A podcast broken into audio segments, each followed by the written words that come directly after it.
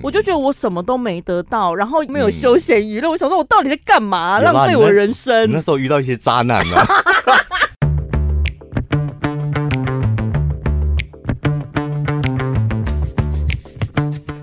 嗨，大家好，我是小潘，我是宝拉。好了，一个礼拜见一次面。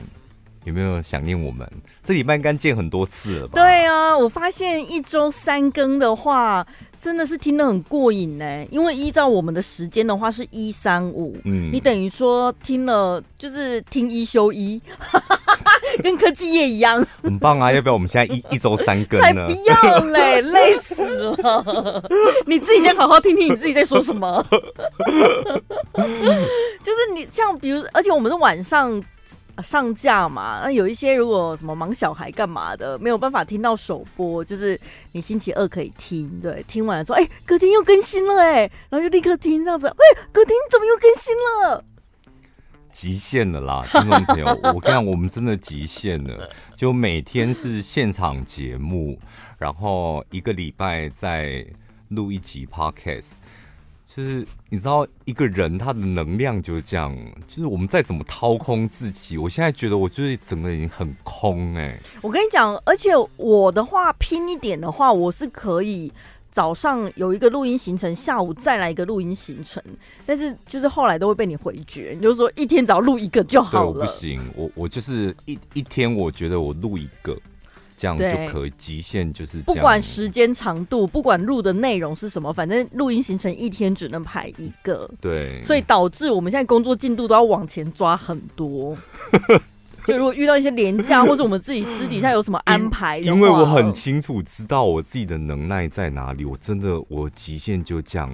然后你也知道，我如果就是主持节目是属于一个没能量的状态，你在旁边你也很累哎。所以这就是我们两个个性不同的地方啊！就是我说我可以早晚各录一个，但我也很清楚，那就是硬录，录出来，录出来就是难听到爆的东西。你真的很会硬做很多，我我常常在旁边看，我想说为什么要这么硬干呢？然后真的，如果我没有制止哦，他真的会硬干下去，就是硬录、硬做、硬讲。就是，我觉得听众朋友也听得出来，那就是交差了事的录音，所以我就觉得哇，幸好我的搭档是你，就会适时的阻止我做这些傻事。人生还很长，就各位不用不用急着硬干，真的。我跟你讲，我听到那个，因为我们礼拜六就是都是录歌，嗯，然后介绍歌曲这样。老实讲，这是比较轻松的一种主持方式，但我们就历年来都这样。然后我上个礼拜就廉价嘛，就收到了两个听众朋友说，虽然知道你们礼拜六都提早录好的，但是那些歌就感觉你们是有用心挑过的。怎样？这个笑声意思是？我就说啊，可是我们都录的很轻松。我知道你们录的很轻松，但反正歌好听，然后你们讲的东西也有点也也有点有趣。我觉得对我们礼拜六的听众朋友这样就够了。好，好感动哦，谢谢你们。我跟你讲，我你不觉得有时候我们给自己的压力太大了吗？就是觉得。某一个时间点，我们得要尽心尽力做到一个极致，这样。对，其实听众朋友要的不多，就没有。我觉得那个气氛，透过我们的讲的内容，然后跟如何把那一些歌曲的气氛串联起来，那也也是真的可以听得出用心的吧。主持，我跟你讲，就是一件又痛苦，然后又让人家无法割舍的东西。嗯，就痛苦的地方，就是你每天都在。都在绞尽脑汁这样，然后爽的地方就是，哎、就是又可以在麦克风前对听众朋友展现一下我绞尽脑汁的部分。其实礼拜六那种串歌，或者是我们我们过年也是大量串歌，我我是很蛮享受那个。虽然录音方式是完全不一样，但是每次到了那种串歌的录音，我总是会觉得好像有点莫忘初衷，你知道吗？我们毕竟都是音乐 DJ 出身。真的，你不要不相信，我们出道就是音乐节目，我们两个都是。对，我就有时候真的会想到啊，哦，对，以前就是认真的找歌什么拍，真的别看别小看我们这种音乐 DJ，我们播着播着出人头地了，才会有谈话性节目啊，是吧？就播出，因为播歌的节目是很受限的，对，电台对于那种。播歌，它有很很多的限制，会有很多政策考量。然后你在那么多的限制里面，就是你能够讲话，每一首歌跟一首歌中间大概一分钟，嗯，然后你又利用那一分钟展现个人特色，那不容易耶。所以像你讲的，有时候我们好像自己对自己要求太高，因为真的有一段时间我也是迷失迷失，嗯，就是觉得说我们平常一到五话量这么多的一个节目，为什么一到放假我们全部都是在播歌，我觉得那个落差太明显了。嗯，有一段时间我自己内心在那边纠结，后来就是对，就觉得好像为什么要把自己逼这么紧，就释怀了。对，跟我们今天聊的主题有点像，就是不要真的，我觉得一个人啊，就是赚多少钱，或是过什么样的生活。都其次，因为那个没有人可以界定好或不好嘛。嗯，但是我觉得今天这个题目，就你死前，你都已经知道你明天要死，但是你今天有很多遗憾，那就表示你这一辈子真的过得不够好。这个是澳洲有一名护理师，他是专门在照顾安宁缓和的这些病人。嗯，然后呢，他会呃，就是统整自己的工作经验，因为那些病人可能没有办法再做太多的医疗行为，所以他一定会陪他们谈心嘛。那他就整理了一本书，呃，生命里只留下不后悔的选择。然后我，哎、欸，我们先讲这篇文章里面啊，就是他讲的重点就是死前的五大遗憾。对，但是我想要跟大家分享，是因为。你知道人家常常会讲说什么？接下来有可能你退休之后是什么第二人生什么的，就是我们不要到死前才遗憾。嗯，我才决定想说赶快跟大家分享，你现在就可以检视你自己有没有哪一些遗憾，你可以赶快去做的。看完之后有啊，全部都遗憾呢、啊，还没死，现在全部都都有啊，这遗憾我都有。所以你来得及，你还来得及去做那些事。哎、欸，我跟你讲，这篇文章里面我觉得最有趣的是里面有一。藏了一个闹脾气的医生，你有没有发现？在哪？一直在闹脾气。那个医生也是个作者哎、欸。你有去查他的书吗？不是，他要写，他就是写过生死学，哦、对对对在那个还有安宁故事相关书籍，而且他是屏东医院的专科医生徐礼安。我跟你讲，待会他会三不死出来，因为他一直在闹脾气。我想要先跟大家分享一下，因为他这个澳洲护士，他书名是说呢，生命里只留下不后悔的选择。我在很久之前我就听过一句话，就是说你的人生你一定要确保你不要做你会后悔的决定。我那时候觉得这句话讲的非常好，因为人生有各种选择跟决定，你千万不要做出会让你后悔的决定。但是我发现我在落实这句话的时候，我曲解他的意思了。你先解释一下你当初。你当初的理解是怎么样？我是后来才惊觉，这句话的意思应该是告诉大家，你在做任何选择跟决定的时候，你要深思熟虑，嗯、对不对？我那时候没有意会到，然后我决定了，就是我人生不要有任何后悔的决定，导致我变成一个强词夺理的人。我做了任何，哦、你就想要做，然后你就去做，这样不是？我做了很多决定，事后呢，可能有些人会说你怎么这样，我就会强词夺理说，嗯。我没后悔啊，这就是我要的啊。然后或者是有时候内心明明很后悔，但我会自己跟自己喊话说：没有，人生没有说要做，人生要做的就是不会后悔的决定。所以当初既然做了这个决定，就不后悔，不要后悔，我没有后悔。对，就死鸭子嘴硬。对，当初那虽然现在想一想觉得不应该这样，但是当下的你可能就是想要这么做啊。所以我们没有必要后悔。我跟你讲，那句话真的害死好多人。嗯，因为那。那句话我觉得就是一个有 bug 的一句话，而且它可以解读的面向太多了。就如果你真的像你一样，就是解释不清，你就一直为自己错的决定，然后有一个冠冕的堂皇理由。对，就是我不后悔，那是我当初的决定，嗯、我为我当初的决定做做负，虽然失败，但是我不后悔。对对对年后我才悟出那句话是要告诉你，做决定之前深思熟虑。我曾经遇都遇过一个晚辈也是一样，我就说这这这个这个专案的方式从头到尾都是错的，嗯，所以不应该这么执行。所以你执行完，因为在检讨结果嘛，你执行完之后会会会这样，就是耗费了可能全公司的。的人力，然后最后得到的效益可能只有这么一点点，那你觉得好吗？这样是亏钱吗？嗯，就表示公司是亏钱。他说：“我不后悔我当初做的这个决定。”我想说：“去你妈！我现在跟你讲亏钱的事情，你的决定是你你家的事。”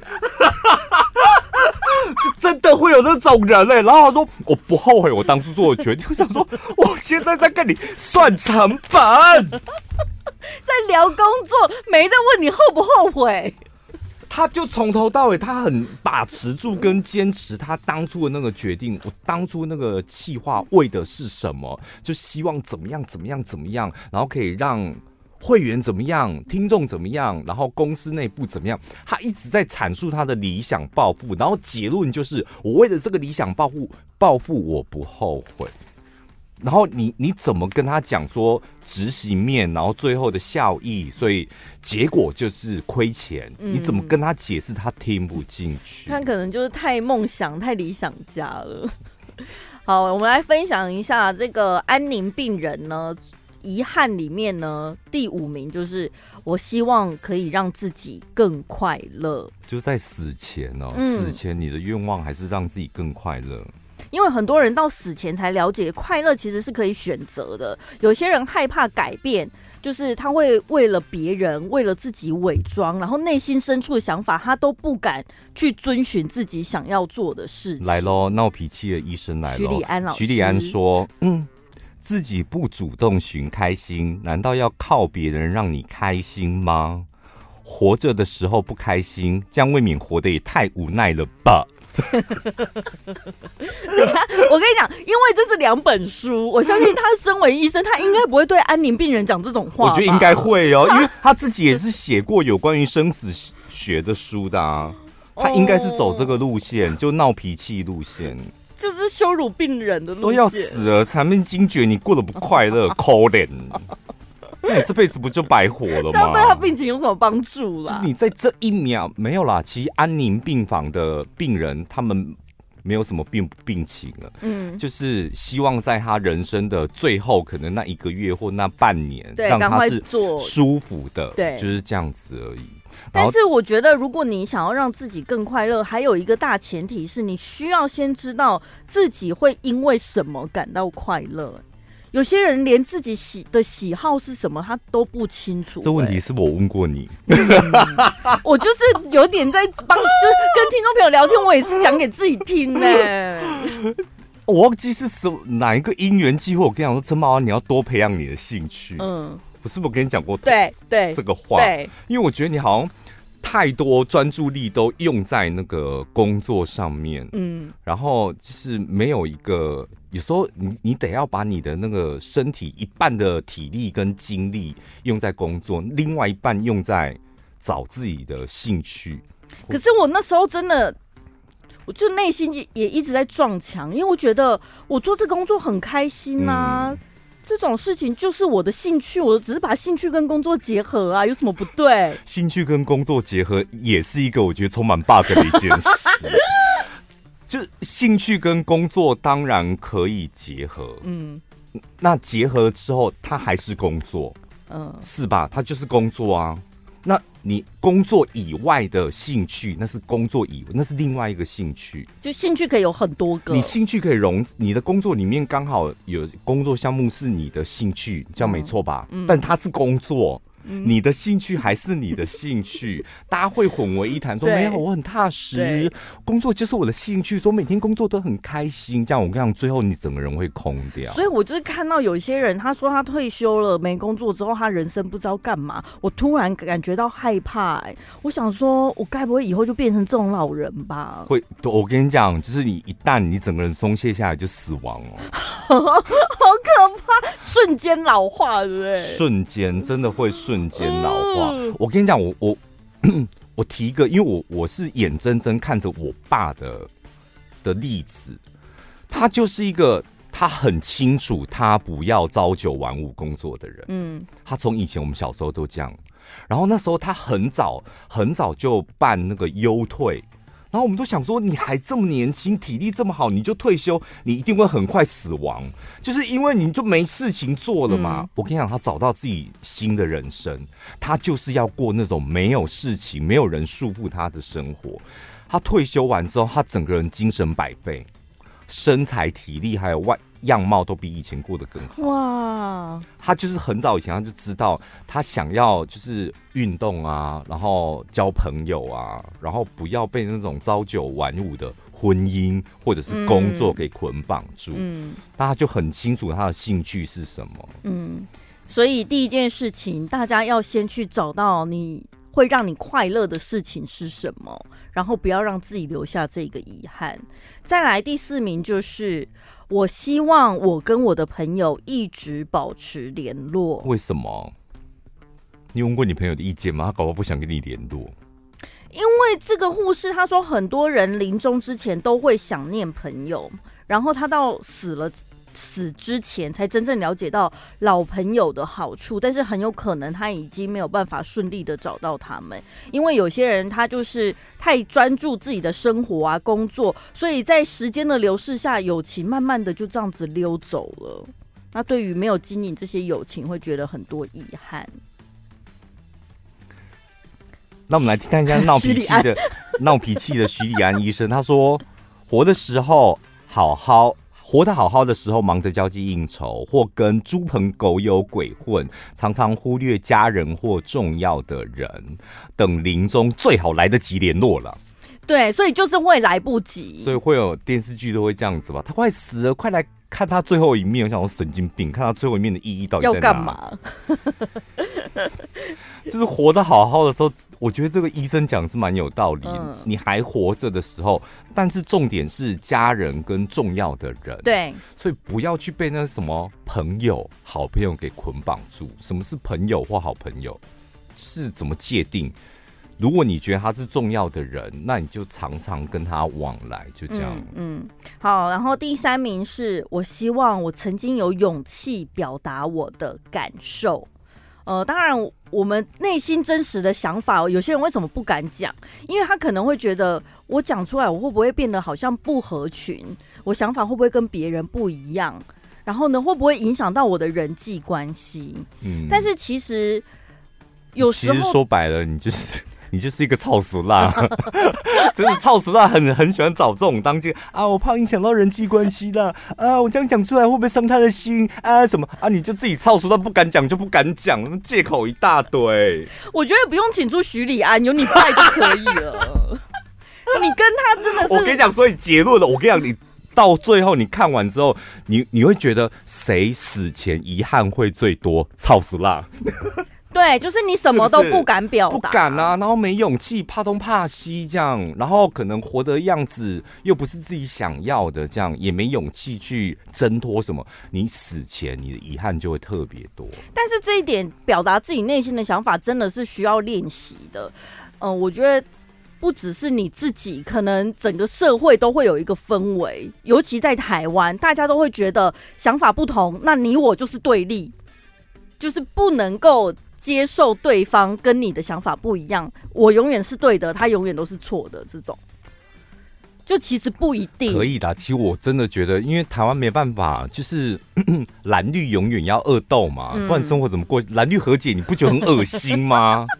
呃，蓝绿和解了，不是，是看了浑身不舒服。我我讲出我的想法跟你的想法不同，我没有要你认同我，但是你应该要能够接受世界上你有你的想法，我有我的想法。我觉得这句话也有点有点高奢炮，我个人觉得啦，嗯，就是我刚刚举的是政治的例子嘛，那公司不是常常也会这样吗？嗯，对，就是会有两派、三派甚至四派，嗯，然后同样一件事情，两派的立场就是不一样，所以永远都不会有结论，就是工作上就会你讲你的意见，我讲我的意见，然后。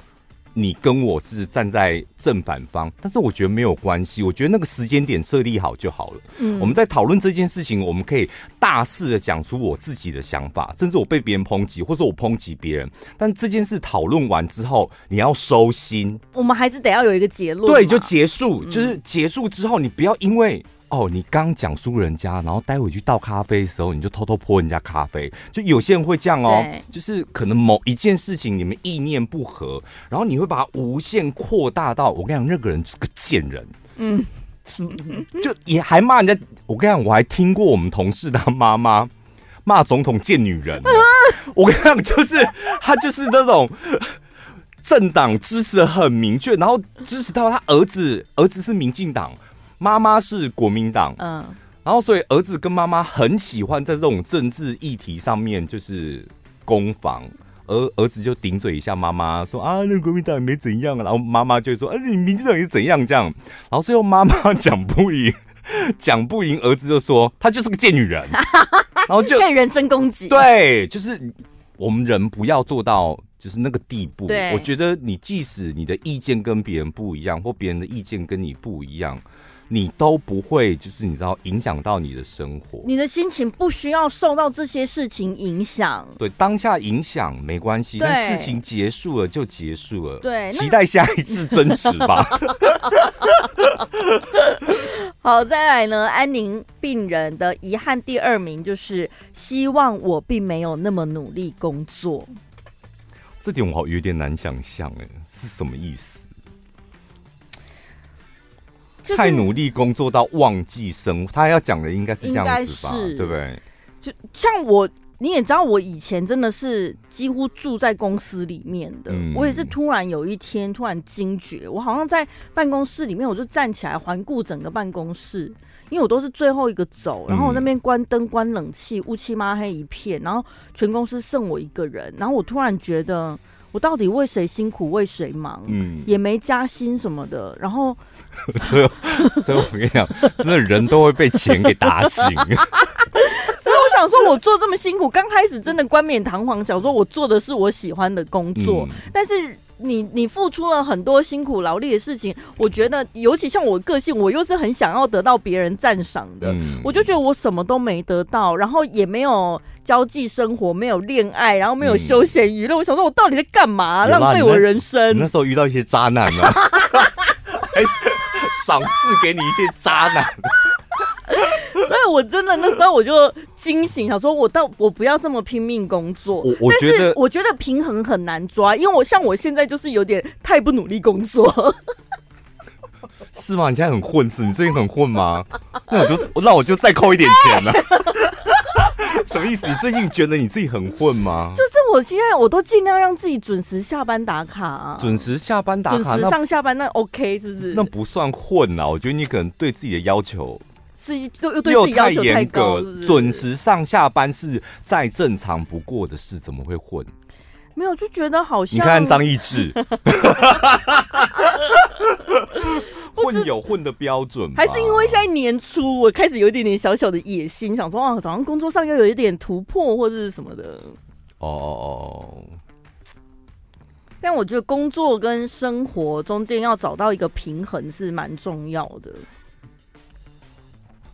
工作跟生活是我我个人是真的觉得一辈子平衡不了，但是我觉得那个因果关系，我个人是我觉得这样做是蛮好的。就是你工作一定会占据你大部分的时间跟体力，嗯、但是你要有一个目标，就是好，既然耗费了我这么多时间跟体力，那为的是什么？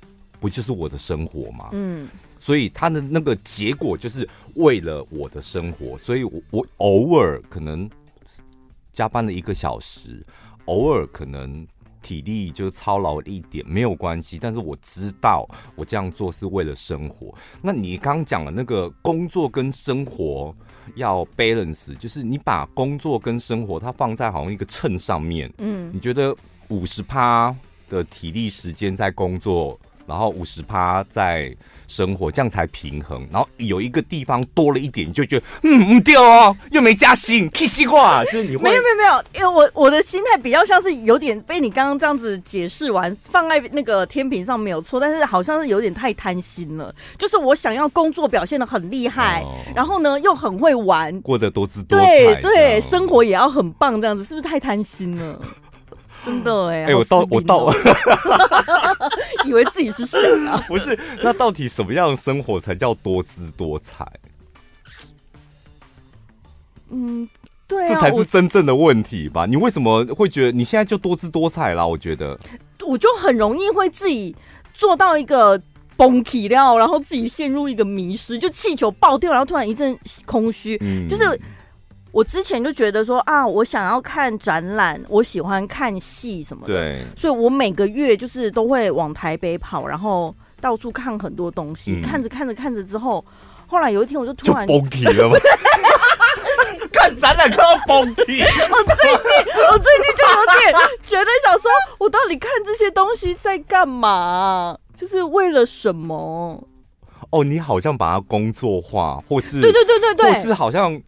哎、欸，我就喜欢啊，我就喜欢，所以我每天每个每个月要跑这么一次，已经变成有点为了做而做，但是当下你是根本没有办法去享受那个过程的、欸。哎，我想说，怎么会变成这样子？这样就不要做了。对，就应该要停下来。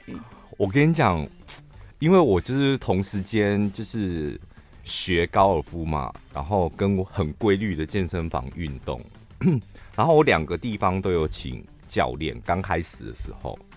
然后我跟你讲，天差地别，因为我都早上运动，我那时候就是一三五可能呃高尔夫，二四六可能健身房这样。一三五的时候，我每天早上睁开眼睛，我跟你讲，充满了阳光洒在我房 我房间看不到阳光的，但你知道一睁开眼睛，我觉得阳光洒在我的脸上，我微笑起床。礼拜一一三五，礼拜二要去健身房，我刚睁开眼睛，我觉得整个人会花。就同样是运动，你知道那个人的活力天差地别，就是你连刷牙都很开心，然后开车出门都很开心，然后手打烂了你还很开心这样，然后你在健身房稍微一点酸痛都不要再去的啦，好累哦。可是为什么那个事情你也是觉得为了做而做，你并没有对，所以一一个就是真心的喜欢的兴趣，嗯，跟一个我可能。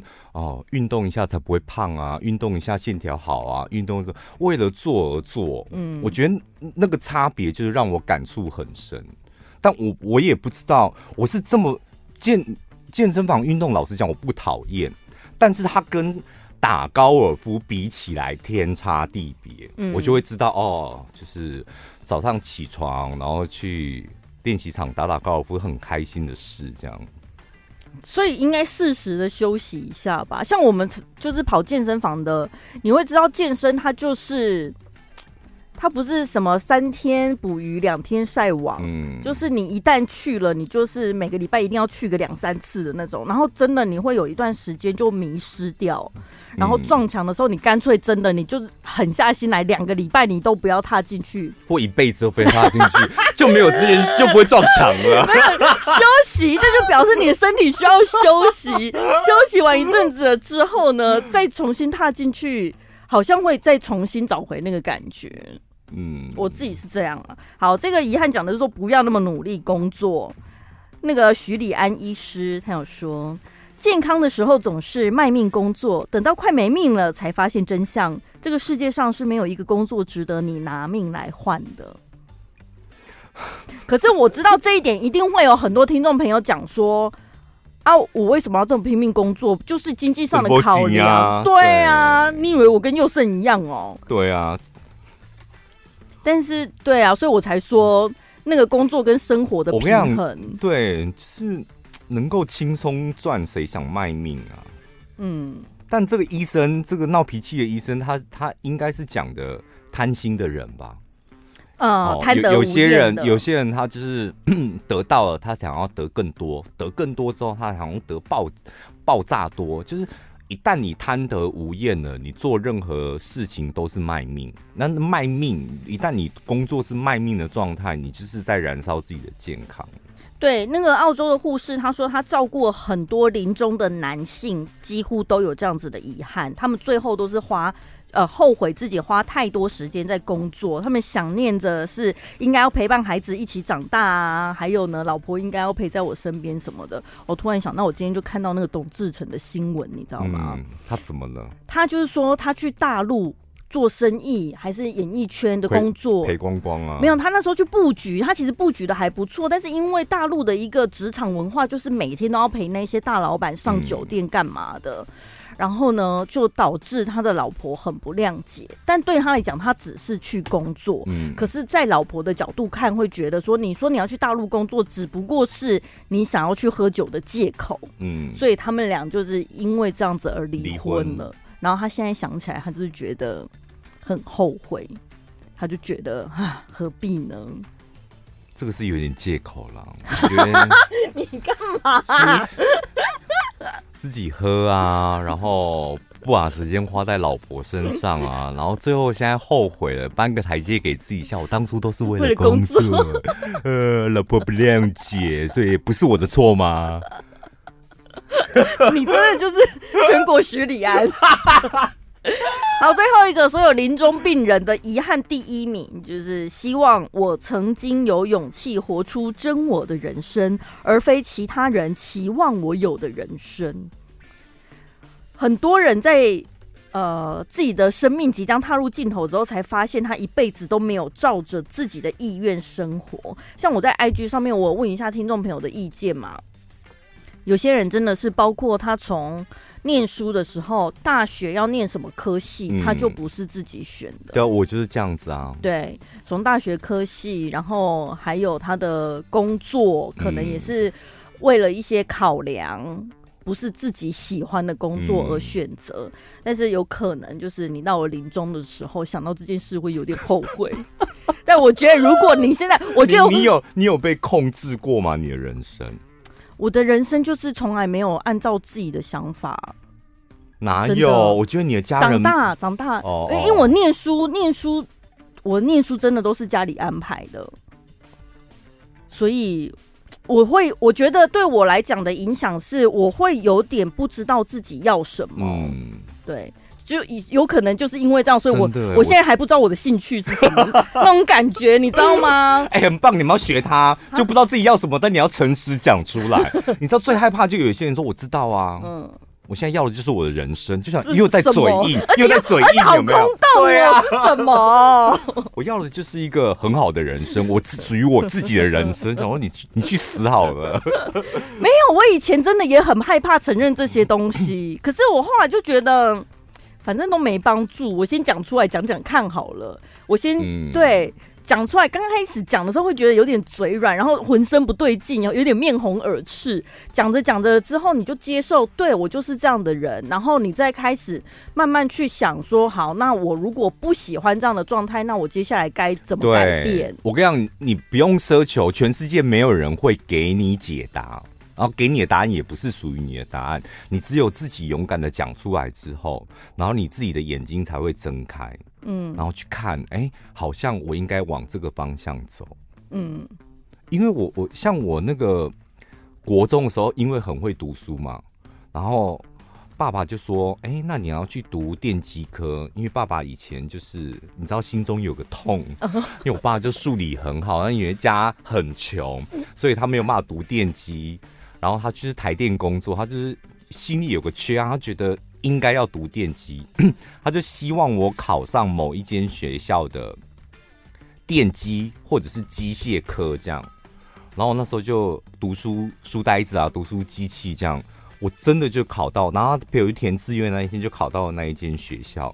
但是我那一刻我印象很深刻，填到那个学校，我一点想要尖叫的感觉都没有。嗯。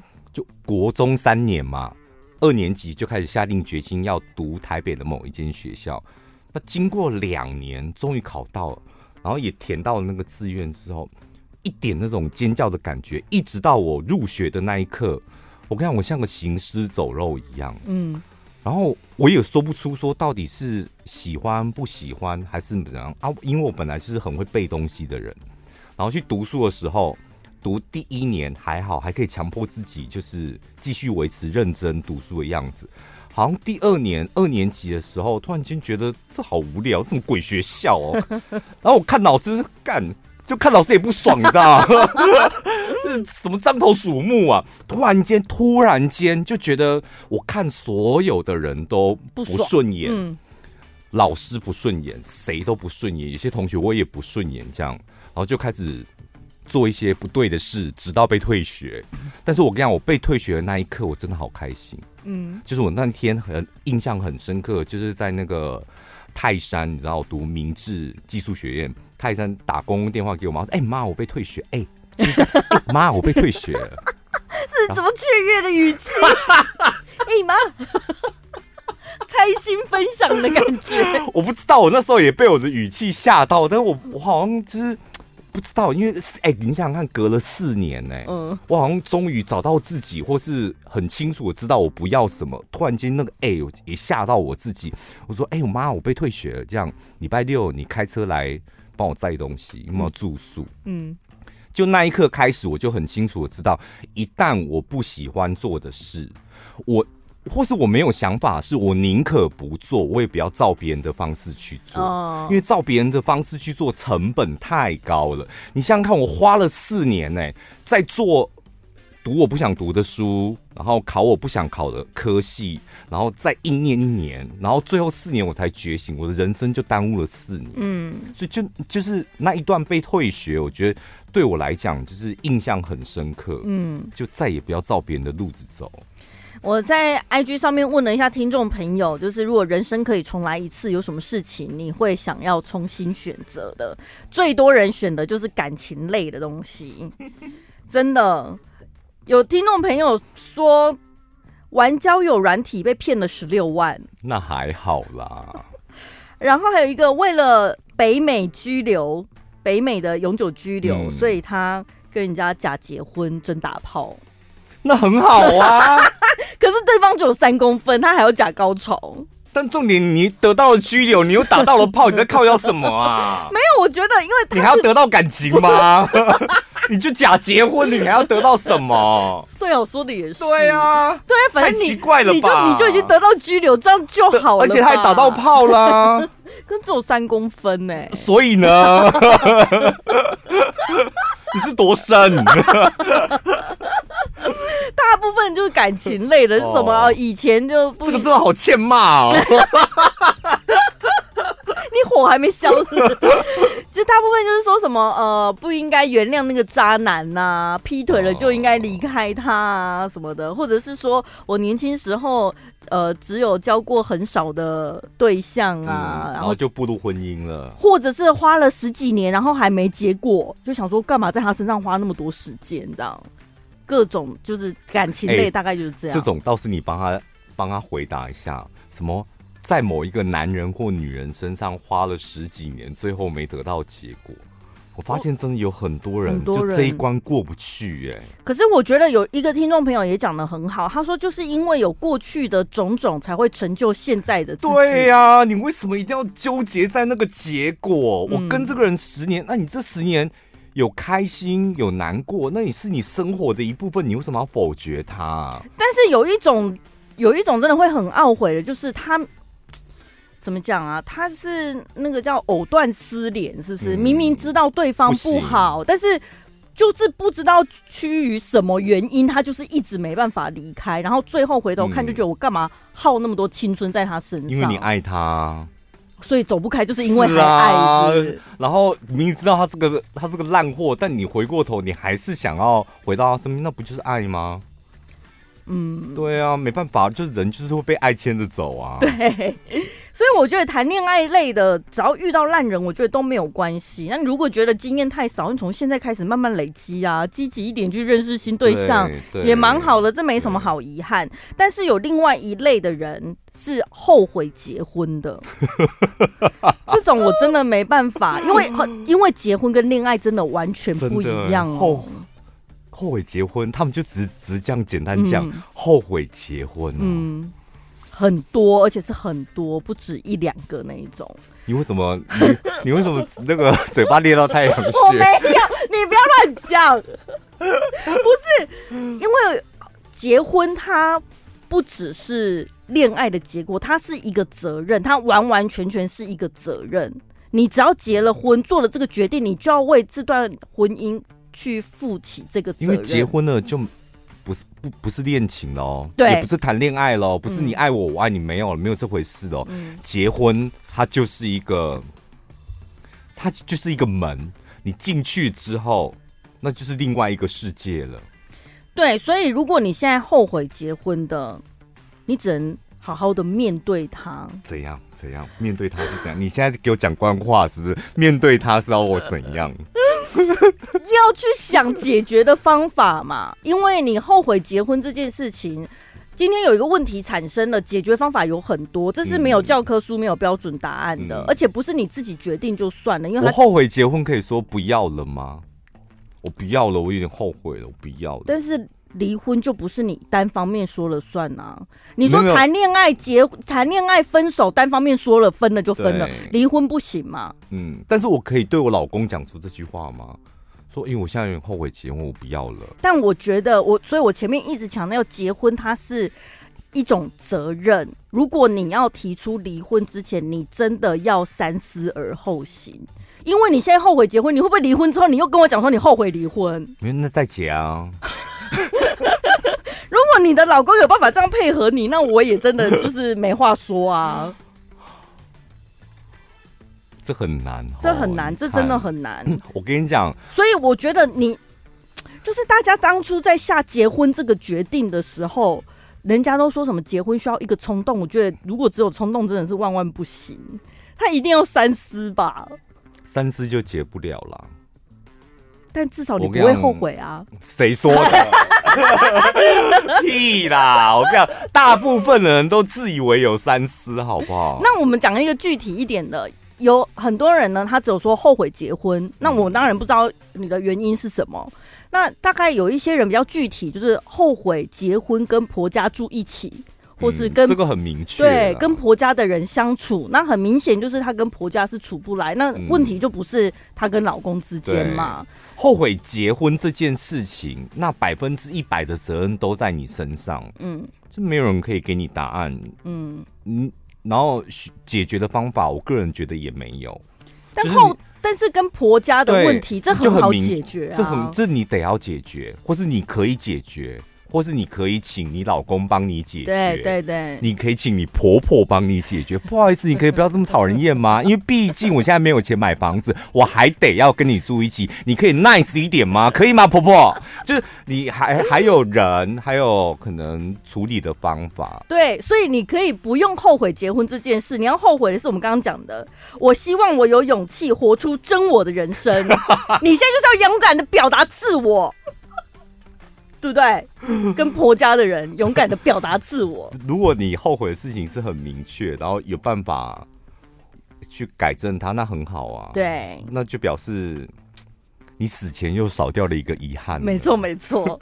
然后呢，第二多的就是啊、呃，后悔以前没有好好读书，后悔以前没有好好存钱。我觉得读书跟存钱其实这件事情，哎，我我们两个都有，嗯、我们两个都没读书嘛？对。我们两个都乱花钱啦，以前以前都乱花钱。陈宝，你想想看，要是十几年前，我们两个就开始像现在这样认真赚钱、认真存钱，呃、你看我们两个现在要变多有钱。啊、但是我们现在过得有比较差吗？也没有。所以现在开始也不迟。真的，我跟你讲，你现在开始也来得及。人生还很长啦。嗯，然后呢，第三类、呃、很多人讲的就是说跟亲人相处的，比如说就是。那个叫什么？呃，对爸爸妈妈没耐性呐、啊，嗯、对子女没耐性呐、啊，这现在改也还来得及。但是有一些是呃来不及看最后一面，嗯，或者是爸爸生病的时候我没有好好跟他聊天，因为太尴尬了，嗯，那现在爸爸不在了，连想跟他讲话都来不及了。嗯、如果是这种亲人已经不在的，就是亲人还在的，你后悔以前跟他相处模式不对，现在就直接改。嗯，那亲人不在的那一种，因为死掉的人就只能活在回忆里了，嗯、所以你就只能多多的想起他，多多的回忆他，去弥补你心里的那个缺憾。不要真的到最后你也忘记他了。真的哎、欸，我跟你讲，因为因为我们家阿宅在过年。前一天就过世了，你还记得过年前一天？嗯、那时候我突然跟你讲说：“哎、欸，陈宝，我们要不要录一个小时？哦，就是提早录一个小时走嘛。”嗯，然后那那一那一天我就觉得奇怪，我就有一个莫名的感觉，嗯、我觉得我们家阿仔好像熬不过今天了。嗯，然后我就录了音，然后就回去就去医院看他这样。嗯，然后真的就看完他之后，他那时候已经不能动了，就是。医生说：“哎、欸，他已经没有体温，然后不动，你要不要来看他最后一眼？这样去看他摸的时候，然后他就开始动，然后开始叫，这样。嗯、就当天晚上，我记得好像十一点的时候就过世了。嗯，我跟你讲，整个人走不出来。你会觉得他在等你，对不对？就一那一幕，我觉得太可怕了。就是我去看他的时候，我知道他好像熬不过今天晚上，然后就那边待了一个小时，再走的时候就觉得。”自己心里有底，他应该熬不过今天晚上。嗯，然后所以那那一个小时的相处，那个印象太深刻了，嗯嗯嗯、就是我好像在陪他走完人生最后一里路这样。然后回去就是隔天就知道他凌晨十一点走了之后，然后紧接着又过年。嗯，那你知道过年就是要跟家人，然后开开心心的。对，我我也不敢跟家人讲，因为我很怕别人安慰我，就是。因为我们家人，我我很难想象，万一家人每个弟弟妹妹、妈妈阿姨说啊，不要难过，不要，我想我铁定会大爆炸，一定崩溃。所以我就忍着，然后就也没有讲，然后处理完，然后后来过完年之后，我不是要去日本吗？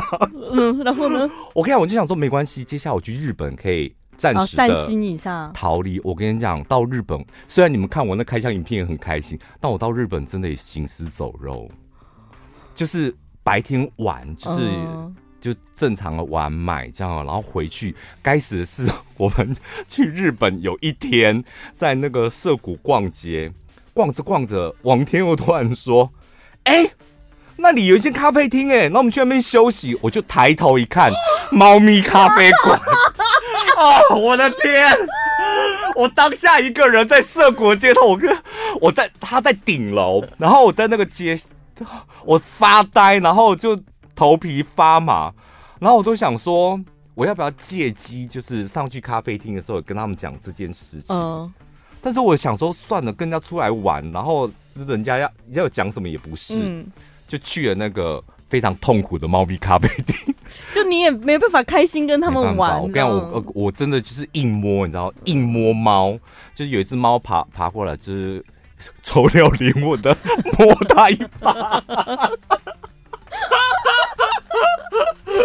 就是一直，但是我我我就想，我也不知道该怎么办，就是就是怎么处理。所以听众朋友说什么家人离别了，然后没有办法见最后一面，或是有点后悔当初好像没有对家人很好，真的我我完全能够体谅。你知道最后你会陷入一个自责，嗯，就是哎、欸，我好像就是。呃，阿仔最后我好像也没有好好照顾他。你知道过年前我们那时候又很忙，也没有办法多陪。就你会第一个阶段是抽掉灵魂，然后再来就是你很害怕别人提起猫这个字眼，然后再来你会进展到一个你在怪自己、疯狂怪自己的一个阶段。你还记得有一天我们主持到一半，你突然间跟我跟我讲说：“哎、欸，我弟的猫死了，你知道那个什么火化多少钱吗？”对，我跟你讲，我当下眼泪真的快炸出来，我就一直忍着，然后我。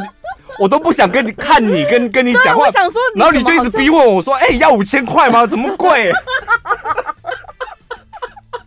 你知道那时候已经回来主持了，差不多一个月了嘛。呃、我跟你讲，一个月我还是没走出来，嗯、就是到那个前，我觉得应该是最近，嗯，我开始慢慢的就是可以接受，就是回到家，我以前有一张阿仔照，回到家我可以看那个。